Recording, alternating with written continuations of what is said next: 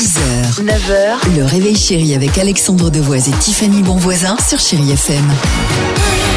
Lady Gaga sur Chéri FM. J'espère que tout va bien pour vous. On est là pour vous accompagner avec la plus belle musique. Euh, Daniel Balavoine, dans une minute, il y aura également UB40. Ça, on adore. mais avant cela, c'est parti. Qui peut battre Dimitri Rabot C'est le quiz du jeudi.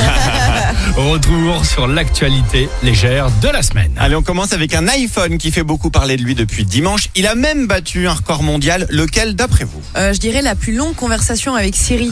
Quelqu'un a réussi à. Ah, ce oh, serait bah, hyper malin.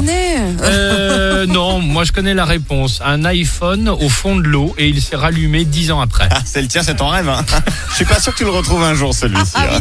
Oui, il l'a perdu l'été dernier. Bah, J'étais avec cousin Totof, on était euh, sur la plage et tout ça, on était reparti avec un petit bateau. J'ai voulu faire un selfie, il y a eu une vague et le, ils sont, mon iPhone est au fond de l'eau en train d'envoyer des textos, euh, d'échanger avec des mérous. J'allais dire et paf le téléphone. Non, et plouf le Et plouf, téléphone. le téléphone, ouais.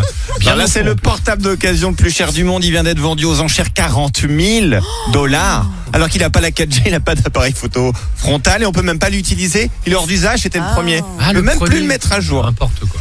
Pourquoi l'histoire d'une Anglaise de 27 ans qui a trempé un nuggets McDo dans son pot de sauce ketchup fait le tour du monde depuis cette semaine? Oh, bah, il y avait quoi? Souris? Mais bon, souriceau, comme c'est un Ah, petit une pot. Toute Non. petite souris. Non. Il y avait une tomate vivante? Avec, Alors, une, avec une cape et c'était super tomate. Merci beaucoup. ça se saurait s'il y avait vraiment de la tomate dans le ketchup McDo à mon avis. sûr que t'allais y aller avec super tomate. Non, non, elle y a vu apparaître au fond de son petit pot plastique le visage d'Elvis Presley. Mais non. Dessiné Oh. par hasard avec les dernières gouttes, je vous ai imprimé parce que là, elle l'a pris en photo et elle l'a posté sur son réseau. Tiens, Ah, c'est regarde. génial, limite.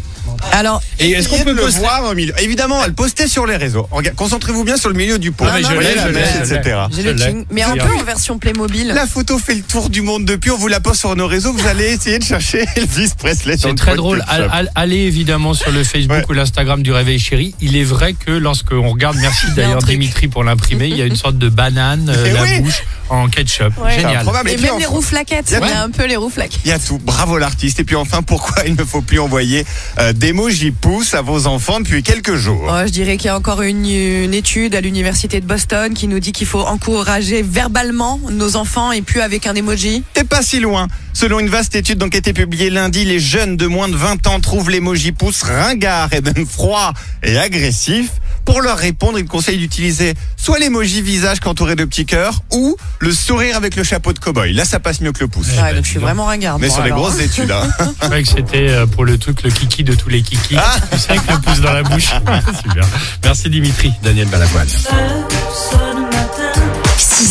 6h, 9h, le réveil chéri avec Alexandre Devoise et Tiffany Bonvoisin sur Chéri FM.